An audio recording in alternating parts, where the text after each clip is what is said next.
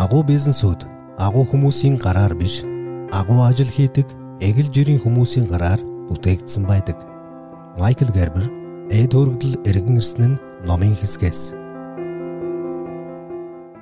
Сайн байцгаана уу нараа мэндийг хүргэе. 2023 оны 3 дугаар сар бол хүний нөөцийн сэдвээр ярилцах юм подкаст байгаа. Тэгээ би энэ 3 дугаар сарын хүний нөөцийн сэдвийг одоо ярилцахаар зочин хөтлөгчөөр оролцож байгаа. За намайг Прүжийн гандлгар идэг Ганобел институтын үүсгэн байгуулагч. За өнөөдрийн одоо зочноор хүний нөөцийн судалгааны үндэсний хүрээлэнгийн тэргүүлэгч тэгш бүрэн захирлыг урьж оролцуулж байна. Орой мэндэ хүргэе. Орой мэнд хүргэе сайн байна уу?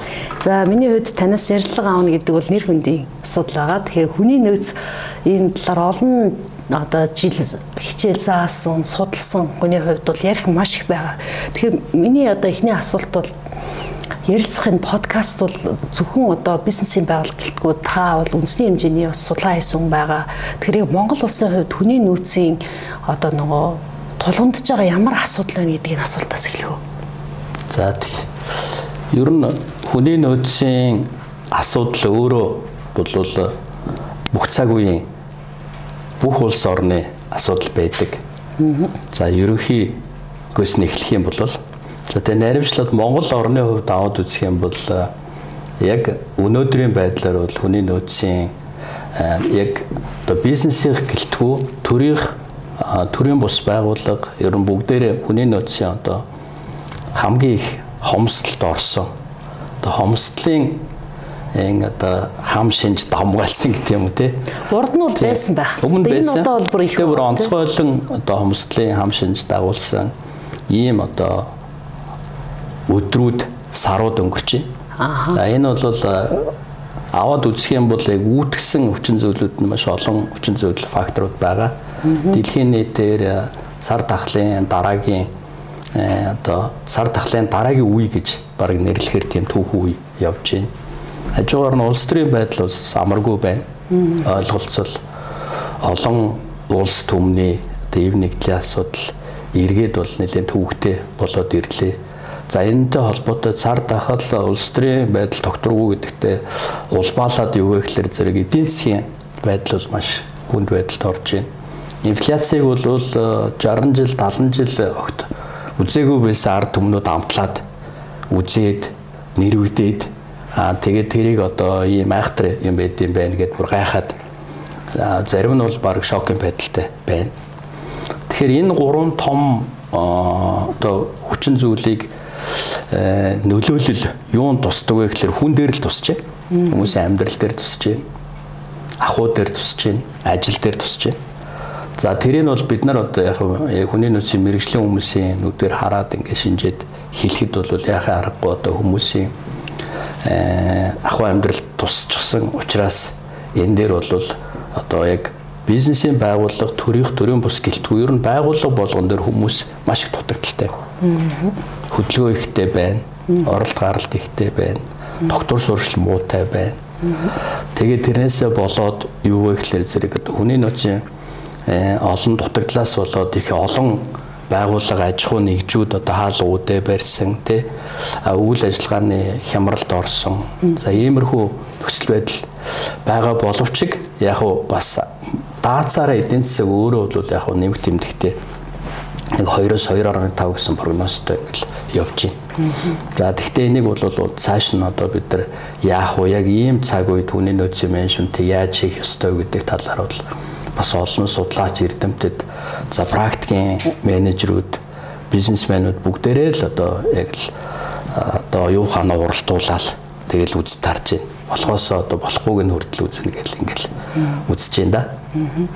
Тэгэхээр одоо бизнес подкаст нэвтрүүлэг маань өөрөө бизнестэй холбоотой нэвтрүүлэг байгаа. Гэхдээ би энэ хүний нөөцийг одоо хүний нөөцийн мэрэгчлэлтэн таны хувьд бас сонирхолтой сэдв хөндөж ярмаар санагдаад байгаа байхгүй. Тэгэхээр хүний нөөц өөрөө байгууллага дээр хүний нөөцийн асуудал тогтолцоо гэж ярина одоо бүр улс орны хэмжээнд ярина тий бүр хувь хүний хэмжээнд яригдах гэдэг байгаа байхгүй. Тэгэхээр би одоо бизнесийн асуудлыг тогтолцоог төр зүрт орхиод хувь хүний өөрийнх нь хүний нөөцийн тогтолцоо гэж юм байна уу? Яг өөрт нь хувь хүнтэй. Тий.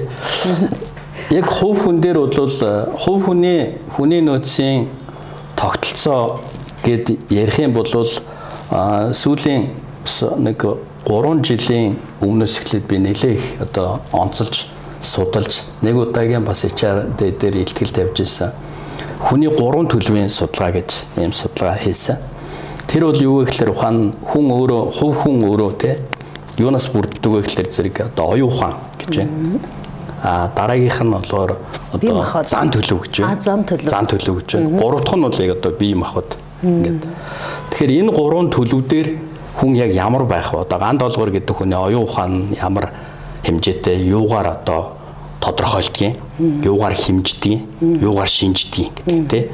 За зан төлөвний бас юугаар тодорхойлогддог, юугаар хэмждэг, юугаар шинждэг.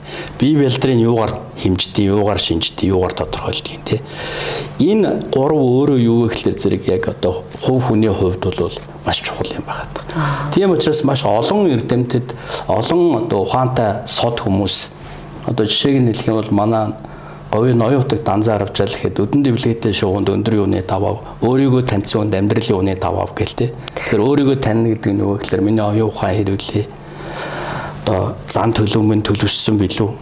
А би бэлдар минь ер нь ямар шүү байна вэ тэ? Гэл ингээл тэгээд энэ гурван одоо юугаар нь төлөвөр нь бол хүмүүс маш их хэлсэн байгаа даа. Жишээ нь манай бас юунууд бол ухаант мэрэгд Чингис хаан бол ямар хүнийг авдаг байсан бэ гэхэлэр зэрэг зан төлөвийн хувьд бол үнэн шудраг. Үнэн шудраг. За тэгээ бие бэлтрийн хувьд бол бүх биетэй. Ухааны хувьд бол одоо саруул ухаантай. Ийм хүнийг л одоо тэр одоо өөрийнхөө ойрхон байдаг те одоо тэр өрлөг жанжин түшээ юу гэдгийг те энэгээр авдаг байсан. Warren Buffett жишээлбэл а үнэнч зантай ирч хүчтэй ирч хүчтэй оюун ухааны чадам чадамжтай. За. Тэгэхээр тэр гурван төлөвийг аваад үсгэр чинь Warren Buffett-ийн бол үнэнч занч зан төлөв. Аа. Ирч чинь бие бэлтэр байгаа. Энэ энергичний тий. Аа нөгөөх нь болохоор зэрэг оюун ухааны өндөр чадамжтай гэж байгаа байхгүй. Тэгэд үнэнч зам байхгүй бол нөгөө хоёр нь байвал чамайг баллаа шүү. Тэгэхээр ажилд авч болохгүй гэж байгаа байхгүй. Тэгэл ингээл ингээл ухаантай хүмүүсийн хэлсэн тэр гурван ишлэлийг аваад үзэхэд дандаа гурван төлөв байгаа таахгүй. Тэр төлөвийг дуудаад тэгэхээр би ерөөсөө одоо таны асуусан нэг хувь хүний өөрийнх нь хүний нөөцийн одоо бүрдэл тэ тогтолцоо гэж яг юу юм бэ гэх юм бол толгой хөлөхийн оронд миний хувьд бол нэг мэрэгчлэн хүний хувьд бол ерөөсөө хүнд бол оюун ухааны төлөв гэж байна. Зан төлөв гэж байна. Бие бэлтэр гэж. За энэ гурав ямар вэ гэж жолооч хүн ямар байх вэ? Дизайнер хүн ямар байх вэ? Багш хүн ямар байх вэ? Захирал хүн ямар байх вэ гэл энэ гураа тодорхойлох юм бол илүү бидний амжилт их амархан хэлбэр болох юм уу те? Илүү одоо илүү тийм практичны болох юм уу? Илүү маш одоо байрыг олох те? Таньж тодорхойлох, шинжиж одоо таних энэ ажил нь бол илүү одоо бид нарт тий ялангуяа одоо практикийн менежерүүдэд илүү амархан болох юм болов уу гэж боддог. Тэрийг одоо хэрэглэх тийм аргачлалыг бас боловсруулж байна. За хоёулаа тэгээ цаашаа бизнесийн байгууллага руу орноо. А мөн дараагийн нэг нэг жил гэр бүл байгаа тий. Гэр бүл түүний нөөцийн ер нь бодлого гэх юм уу, менежмент гэж яригдах уу? Яригдэн штэ. За зүгээр л хуучны манай өвгдийн сургаал бол одоо жишээ нь айл гэж ярьдаг байсан тий. Айл. Тэгэл айл өрх гэл тий. Тэгэхээр ухаан айл өрхий чинь бол өрхийн одоо менежмент чи одоогийнхоор бол яг л тэр гэр бүлийн тэр family management байгаа байхгүй. Тэн дээр ч ухаан нь одоо өрхийн тэргүүн байна те. Өрхийн тэргүүн. За өрхийн тэргүүн бол мэдээж зэрэг одоо багийн ахлагч ч юм уу те. Эсвэл асуудал шийдвэрлэгч ч юм уу те. Яг тийм шийдвэр гаргах гаргадаг тэр хүн нь. За тэгээд өрхийн гэргий байна те. Гэргий бол тэр ард талын те ард талын маш олон малтитаскууд байгаа. Маш олон ажлууд байгаа. Угаалга, цэвэрлэгээ, хоол унд, хувц сунар, орон байр, гэр хүүхдүүд гэдэг. Тэр олон одоо маш олон тийм уялдаатай олон жижиг функцүүдийг бүгдээр ингэ хариуцдаг. Аа тэгээд том том юунуудын бол бодлогын шин чанартай те стратегийн том том ажлуудын бол гараад ан авд явах те эд шоолоо бэлтгэх юм уу гэр орноо янзлах нүүд суудлыг ч гэдэг Энэ ажил үргээ хуваарлт нь бол жишээлбэл гэрийн одоо эзэнд оногдож явах жишээтэй тий. За тэгээ үр хүүхдүүд энэ бол одоо жишээ сургалт хөгжил гэхэд үр хүүхдүүд бол дандаа одоо манай Монголын үндсэн суур юм одоо яг үндэсний сургалтын арга бол ерөөс үлдэн сурах арга байсан. За ээж нь одоо хэлжиг гандлуураа бичтээ нэгтэн тэр хоёртон тэр гэж ээж бичүүлж лэгүүл үсттэй тий. Харин зүгээр гандлуураа гараад тэр үнэгээ сая. Алуу дээл юмс гараад тэр. Тэгэл үнэгээ ингэж сад алуу тэр борд уул татаад ирдэ. За уйчих гэл ингээл тий. Энэ юу гэхээр ерөөсөө л энэ нөгөө нэг learn by doing те action learning гэл ингээл маш олон янзаар нэрлээд байгаа. Тэр олон сургалтын арга хэлбэрүүд чи одоо би бол үүлдэн сурах хэл гэж үзэж байгаа. Тэгэл гэр бүлийн нөгөө хүний нөөцийн менежмент яваал энэ дотор. За сургалт өгжл. За хүүхдүүдэд хамгийн гол боловсрал ерөөсө боловсрал гэдэг бол манай монголчууд бол төлөвшлэг гэж үзэж байсан. Хүүхдээ яаж гоё зөв төлөвшлөлтэй болох вэ? Мэдлэг хүндлэх ёсны сурах уу? Ахмтайгаа хүндэлдэг. Багжуудыгаа ингээд асардаг. Тэ эцэг ихтэй инрэлтэй. Хайраа ингээд түгээдэг тий өө тэнд яваа айлчин гिचнийг тосож очиж цай авчиж өгдөг тий тэг ийм хүндэтгэлтэй харилцаатай эерэг хандлагатай үнж ийм зөв төлөвшлөлтэй монгол хүүхдийг яаж бий болох уу гэдэг боловсрлыг л одоо зөв төлөвшлөл гэж нэрлэдэг тэгэхээр манайхны яг гэр бүлийн хүний нөөцийн менежмент дотор боловсрол гэдэг юм бол ерөөсөө зөв төлөвшлөөр томьёологддог байсан. За энийг бол дэлхийн бас том том эрдэмтэд судлаач нар тэр жодхо тэр бумтангууд хүртэл хэлсэн байгаа. Одоо ер нь education гэдэг юм чи хүний ингээд нэг юм төлөвшл болсон юм байна гэдгийг хэлээд байгаа тийм боловсрол гэдэг чинь. Тэгэхээр энэ энэ өөрөө Монголын гэр бүлийн уламжлалт хүний нөөцийн менежмент байсан гэж ингэж үздэг. Ингээд яривал маш олон юмнууд байгаа. Тийм. Тэр энэ цаг байгаа баг байгаа учраас бас дараагийн асуулт руугаа орё гэж бодож байна тий. За тэгэхээр бизнесийн байгууллагууд ч олон нөөцүүд байгаа шүү дээ. Тэр олон нөөцүүдээс хүний нөөц юу юугаар онцлог байна? Яг нь ер нь яг бизнесийн байгууллага дээр бол сонгодог утгаар нь бол дөрвөн төрлийн нөөцл байгаа. Яг ингээ бүлэглээд англиад аваад үзвэл тэрний нэг номерт одоо эренбэрэ бол нэгт хүний нөөц байх хэвээр ингэж. За. За би ч одоо хүний нөөцийн юм чинь нэг л ирэмблэн шүү дээ. Хоёрт санхүүгийн нөөц. Гуравт материал төвхөдийн нөөц. А дөрөвт уучлаараа мэдээлэл технологийн миний мэдээллийн нөөц гэж ингэж юм дөрвөн нөөц байгаад байгаа. За тэгвэл яг уу наан цаана орох нь хамаагүй. За. Энэ дөрвөн нөөцийг л байгууллага тэр баг хамт олон юм уу те тэр нэг ч юм уу те яг зоригтой өрхөнд бол хэрхэн яаж хамгийн зөв юм одоо зөв орчин үеийнхаар бол хамгийн одоо зөв замаар зөв аргаар хуваарлах вэ гэдэг л асуудал байна. Ерөөсөө нөөцийн хуваарлтын асуудал байдаг хгүй. Allocation resource гэдэг одоо бүр сонгодог менежментийн томьёол байдаг. Тэгэхээр энэ нөөц хуваарлт гэдэг л энэ зорилготой өрхөнд бол энэ байгаа нөөцийг яаж хуваарлах уу гэдэг юм хамгийн чухал. Тийм учраас хүний нөөцийн менежмент чинь нөгөө би нэгтэн ирэн бэлчээд нөгөө 10 үнэ яаж хуваарлах уу гэдгээ ботоод байгаа байхгүй тий Тэгж бодох хэрэгтэй. 5 хүн буйл тэр 5 хүнээр энэ ажлыг яаж хийх вэ? Яаж хуваарлах вэ? Энэ л тэгээ яаж уялдаа холбоотой байх вэ тий Тэгээ ямар зарчим баримтлах юм, ямар замаар, ямар аргаар хийвэл хамгийн их одоо өгөөчтэй байх вэ гэдгийг л бодох хэрэгтэй. Ийм л энгийн юм байгаа. Яг нөөц талаас ярих юм бол. За тэгэхээр яг энэ сэдв бидний ярих байгаа гол сэдв бол яг бизнесийн байгууллагын а хүний нөөцийн менежментийн хэрхэн системтэйгээр удирдах талаар ярих байгаа тийм. А тэр гол сэдв рүүгээ орохоос өмнө дараагийн түвшин нэг асуулт асууя. Түрүүн ярьсан тийм хувь хүн, гэр бүл, байгууллага. Тэгэхээр нөгөө байгууллагт нь нөгөө хүний нөөцийн дутагдaltaй байгаад идэг Улс орны хувьд тэрүүнд бас анхаарах хэрэгтэй юм шүү. Нөөц нь дутагдаад байдаг, нөөц удирдмаар байдаг. Удирдах нөөц нь хомсдод бахаар яах вэ? Тэгэхээр улс орны хувьд бол хүний нөөцийн нэг юм нэгдсэн тогтолцоо байна уу, байхгүй уу? А байхгүй байвал та одоо хэрвээ ингээ ерөнхийлөгчд ч юм уу одоо ерөнхий сайд ч юм уу шийдвэр гаргах төвчний хүмүүс зөвлөё гээл та ямар зөвлөгөө өгөх вэ? Ер нь э, хүний нөөцийн одоо яг үндсэн тэр тогтолцоо гэдээ ярих юм бол гэр бүлийнхч бай, байгууллагч бай, улс орныхч бай яг хүний нөөцийн тогтолцоо систем гэд ярих юм бол бид нар тэр шалгуурын тухай ярих хэрэгтэй. За. Тэгэхээр тэр шалгуур критерийн одоо үзээд байна уу байхгүй байна уу? Аль шалгуурн дээр нь бүдрээд байна уу? А тэрэн дээр нь л зөвлөгөө өгөх хэрэгтэй. За. За тэгвэл шалгуур бол хамгийн нэгдүгээр шалгуур бол ерөөсөө юу байдаг?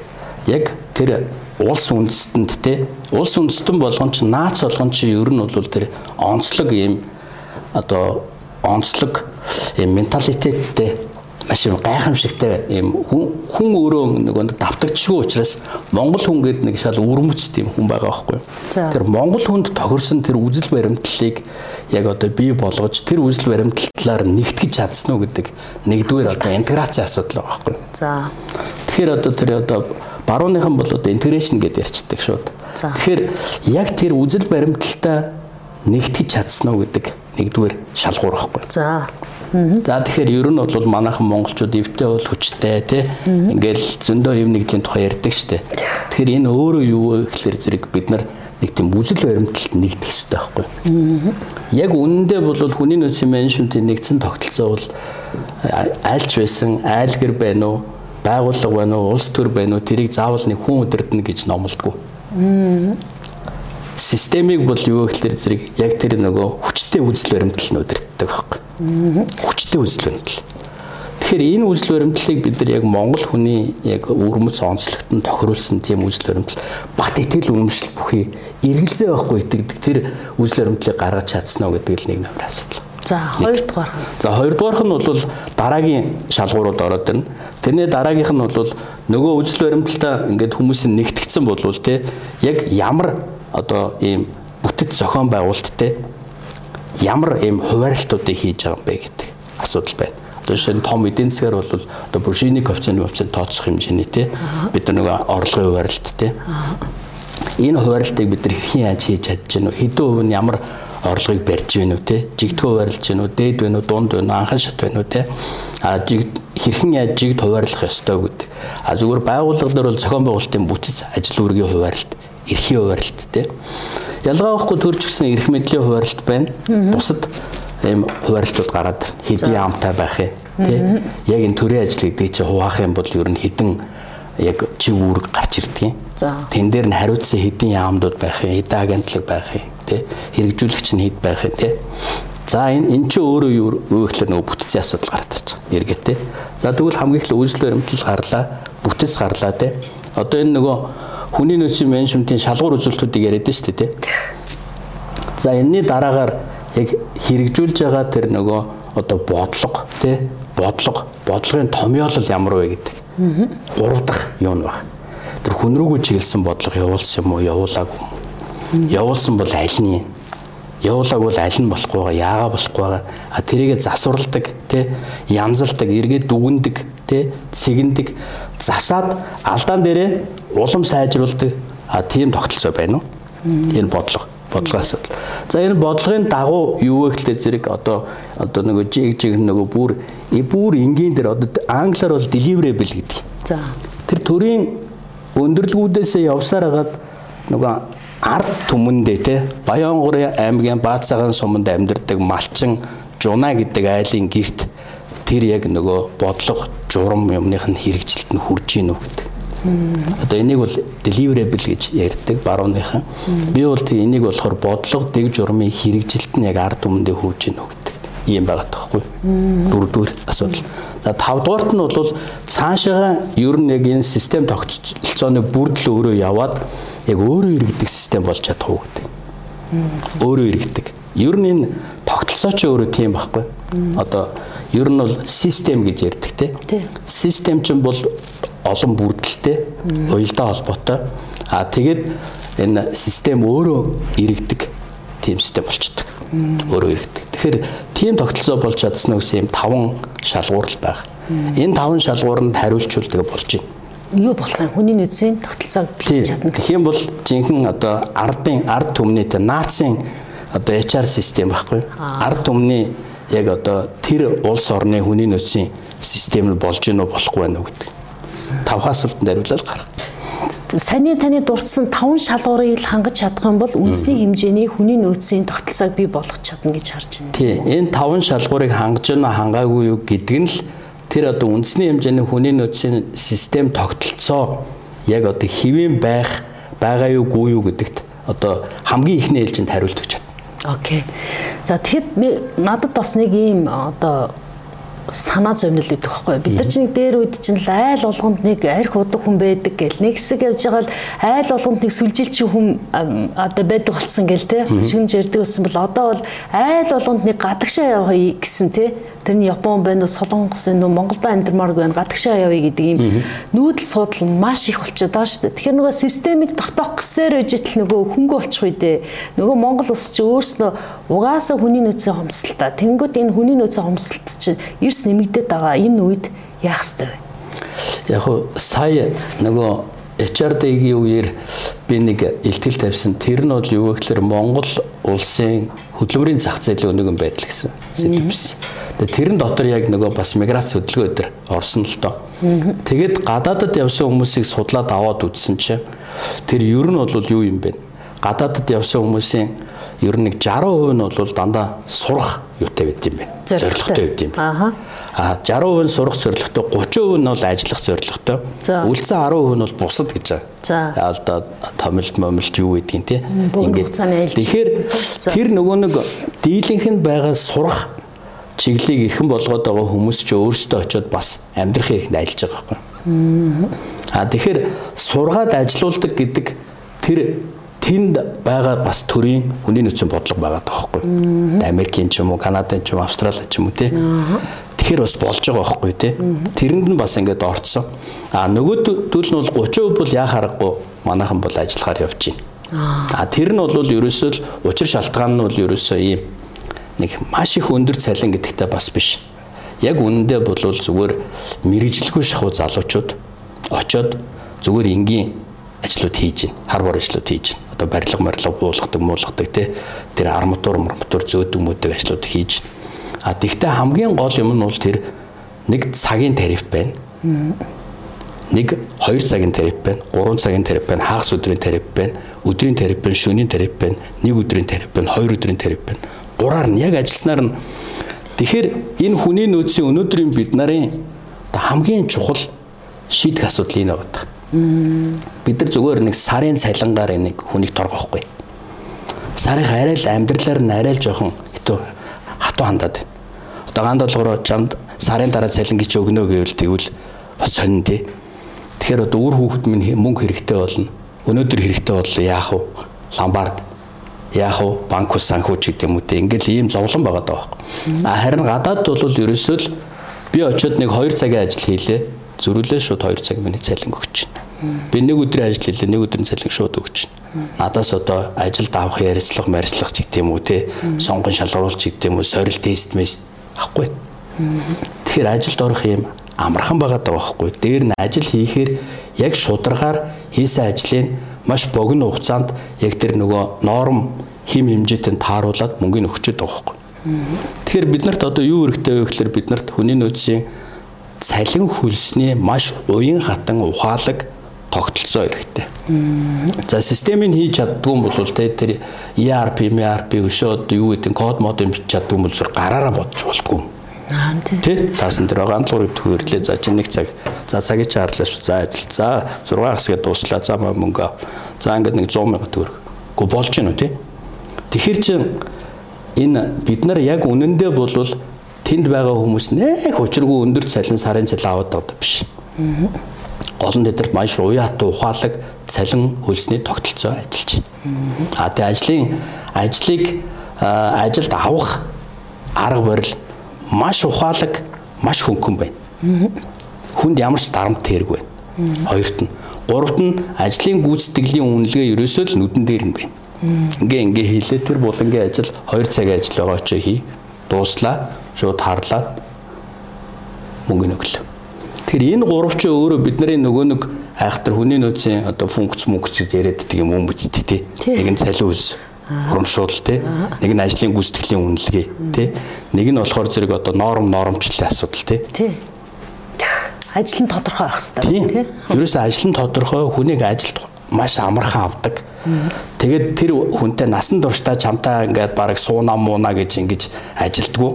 Тэр гандлага энэ ажлыг хийж хийж л мөгөө. Тэгэхээр юм өгөө авааны ийм маш хурдан ийм тогтолцоо байгаа даахгүй. Орчин үеийн хүүхдүүдийн зүгээр нэг хүсээд байгаа юм шиг тэр байгаа даахгүй. Мөгөө аваа ингүүл ингэн тэгвэл тэгнэ. Ингич нь тодорхой, тэгч нь тодорхой, тэгвэл энийг авах нь тодорхой. Ингээд дөрвөн тодорхой байна. Тэ хийх ажил нь тодорхой байна. Ажилд авах авахгүй гэдэг нь маш амархан байна. Ийм гурван юм хийжвэл энэ их сайн болчиход байна л гэж би бодоод байгаа. Тэгэх юм бол нөгөө миграцийн асуудал өөр болчихно. Одоо жишээ нь манай солонгос руу явж байгаа 100 100 мянгаараа ажилд орохгүй бүртгүүлээд байгаа хүмүүс очиод учиргүй олон долларын цалин аваад байгаа биш. Хамгийн гол нь эдгээр очиод нэг газар ажиллаад өдөртөө барилга буулгалаа орой гэхэд нэг 800 мянган вон аваад буугаад ирж дээ. Үгүй болоо юм шүү дээ тэр чинь тий. Маргааш нь ажил олдож ч магадгүй олдохгүй ч юм эрсдэлтэй ш тэр чинь. Тэгсэн мөртлөө хамгийн гоё юм нь хийх ажил нь тодорхой, авах цалин тодорхой, ажилд авах авахгүй нь тодорхой. Ийм гурван юмыг л тодорхой болгомоор байна гэж үзээд байна. За тэгэхээр 3 сарын 7-нд бизнес цэнийг вебинараар манай тэгш бүрэн захирал хүний нөөцийн нэгдсэн тогтолцоо, хүний нөөцийн менежментийн нэгдсэн тогтолцоо гэдэг сэдвээр хичээл гаргаж байгаа. Тэгэхээр энэ хичээлийн одоо гол агуулга нь юу вэ? Одоо энэ хичээлийг сонирхож байгаа би одоо цаг гараад үзгүй яах вэ гэж бодож байгаа хүний хувьд яагаад энэ хичээлийг үзэх ёстой юм? Тэр үзэж байгаа одоо тэр бизнесийн удирдагч болон хүний нөөцийнх нь ямар хэрэгтэй гэдэг дээр та? Яг саяны нөгөө нэг айл хувь хүний хүний нөөцийн тогтолцоог ярьлаа тий айлгыг ярьлаа улсынхыг ярьлаа тэрэн шиг байгууллага дээр чинь бид нар юм доглон ч юм уу тий нэг хуруу дутуу ч юм уу тий 8 уруутай ч юм ингээ яваад байгаа байхгүй. Тэр минийхаар бол нэг маш гоё юм систем тогтолцоо бүрэн бүтнээрээ гэд нэг гоё ажиллаж идэг юм байна байхгүй Яг тэр талаар л би ярих гэсэн. Юун дутуу байна уу? Тэгээ юун дээрээ доголдоод байна уу? Яач бол гүйцэх гээд байна уу? Ер нь бүрэн бүтэн гүйцэд байвал яадгийг тэ яг тийм систем тогтолцоо гэж чухамдаа яг юу хэлээд байна? А тэрийг яаж ажиллах юм? За ажиллуулъя гэвэл одоо та нар юу юу дутуу байна уу? Тэ? А тэгвэл хэрхэн яаж бүрдүүлэх юм? А бүрдүүлээд дуусчвал үр дүн өөж нь ямар байх юм тий? Ийм л ерөнхий юм таван үндсэн одоо асуудлыг л ярих юм. Сүүлийн нэг асуулт асууя. Одоо ингээд Монголд нэлээд олон 45 мянган гаруй бизнес байдаг гэсэн тэдний баг 90% нь жижиг дунд бизнес байгаа байхгүй. А тэр жижиг бизнесийг ингээд олон улсын стандартаар харахаар тэр нь олон улсын стандартаар бичил бизнес болж яваад байгаа байхгүй. Тий. Тэгэхээр энэ бичил бизнесүүд ингээд томорход мэдээж ингээд санхүү нөхцөл байдал гээл олон юм шалтгаалах бах. Яг хүний нөөцийн мэрэгчлэлтэн таны хувьд бол тэр бичил бизнесүүд яаж жижиг болох вэ? Жижиг рүү шилжих үү? Жижиг бизнесүүд яаж томрох вэ? Тэд нар та нэг зөвлөгөө өгч. Энэ бол ерөөсөө л бас яг адилхан. Би яг одоо их гоё асуулт асуулаа. Их баярлалаа. Яг сүүлийн үед миний харьцуул судалж байгаа юм ерөөсөө л тэр. Одоо яг тэр small business-ийн тэ нэг юм 5 үнэтэй. Ингээ байж тэ. За тэгвэл тэр 50 үнэтэй компани бас байна. 500 үнэтэй байна. 5000-тай байна. Яг ингээд түрүүн хэлсэн нөгөө нэг яг хүний нөөцийн менежментийн яг системээр нь аваад үзвэл яг адилхан. Яг адилхан нүдтэй бол нүдтэй, хамартай бол хамартай, чихтэй бол чихтэй, гартай бол гартай. Ийм байгаад байгаа. Тэгэхээр бүгдээрингийн нийлүүлээд хэлвэл баг хамтын ажиллагаа л. Тэгэхээр ерөөсө 5 хүнтэй small business ч баг хийх хэрэгтэй. Яг л team work хийх хэрэгтэй. Нөгөө хэлсэнтэй нэг үзэл баримтал, нэг зорилгот нэгдсэн нэг гоё баг. Тэ? Өстой нөгөө нэг яасан ч яасан ч цуг байдаг гэдэг лээ тий. Тэр тэгэл ингээл суучдаг тий.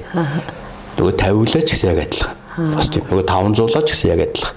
Яг гоё бат итгэл үнэмшилтэй үзэл баримталтай тэр алсын араа эрхэм зорилго үнцэл эргэлзээ байх цэвэрлэгчнч тэр жолоочнч тэр сионч тэр яг л адилхан тэрнтэй ингээ бат итгэл үнэмшилтэй байдаг. Одоо коммитмент хийцэн те. Тэгээ бүгд яг оролцоо нөгөө engagement-тэй. Бүгдээрээ ингээд яг team work хийдэг. 5000% яг адилхан.